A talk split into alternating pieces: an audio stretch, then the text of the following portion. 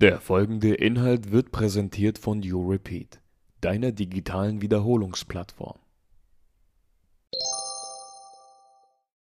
Wir befinden uns im Strafrecht AT und in dieser Einheit besprechen wir die sonstigen Rechtfertigungsgründe. Die folgenden Rechtfertigungsgründe haben in der Regel keine große Klausurrelevanz, sollten aber dennoch einmal gehört werden, damit sie im Hinterkopf bleiben. Erstens das elterliche Züchtigungsrecht.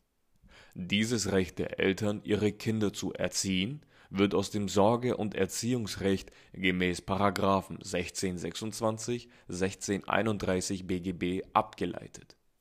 Diese Normen schauen wir uns im Zivilrecht noch einmal genauer an. Hierfür müssen einige Voraussetzungen vorliegen: 1. Züchtigungsanlass: Das Kind müsste sich falsch verhalten haben 2. Züchtigungshandlung: Die Eltern müssen in das körperliche Wohlbefinden des Kindes eingegriffen haben. 3. Erforderlichkeit: Hier müssen die Umstände des Einzelfalls beachtet werden, beispielsweise der Anlass für die Züchtigung, das Alter und die Verfassung des Kindes. Die Eltern haben hier einen Beurteilungsspielraum. 4.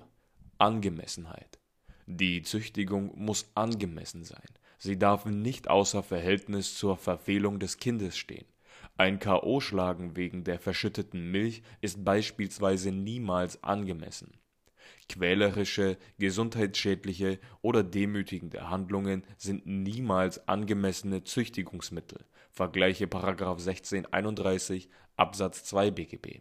Darin steht: Kinder haben ein Recht auf gewaltfreie Erziehung Körperliche Bestrafungen, seelische Verletzungen und andere entwürdigende Maßnahmen sind unzulässig. 5. Subjektives Rechtfertigungselement Die Züchtigung muss in Kenntnis des Züchtigungsrechts erfolgen und es muss ein Erziehungswille vorliegen. Damit wären die Voraussetzungen erfüllt.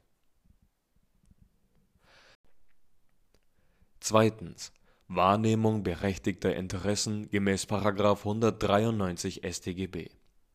Bei Beleidigungsdelikten gibt es einen eigenen Rechtfertigungsgrund. Die Norm besagt: Tadelnde Urteile über wissenschaftliche, künstlerische oder gewerbliche Leistungen, desgleichen Äußerungen welche zur Ausführung oder Verteidigung von Rechten oder zur Wahrnehmung berechtigter Interessen gemacht werden, sowie Vorhaltungen und Rügen der Vorgesetzten gegen ihre Untergebenen, dienstliche Anzeigen oder Urteile von Seiten eines Beamten und ähnliche Fälle sind nur insofern strafbar, als das Vorhandensein einer Beleidigung aus der Form der Äußerung oder aus den Umständen, unter welchen sie geschah, hervorgeht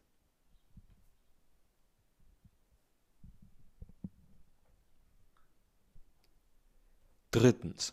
Zivilrechtliche Selbsthilfe gemäß § 229, 230 BGB.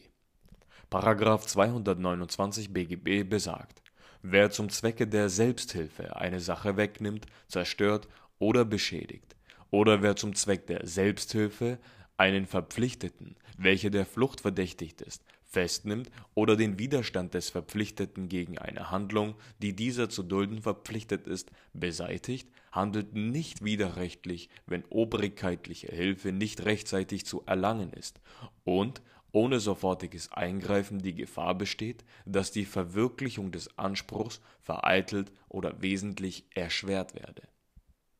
In § 230 BGB sind die Grenzen der Selbsthilfe gelistet man benötigt also einen gerichtlich durchsetzbaren privatrechtlichen Anspruch, dessen Durchsetzung vereitelt oder wesentlich erschwert wird, wenn man staatliche Hilfe abwarten müsste. Damit sind wir am Ende der sonstigen Rechtfertigungsgründe.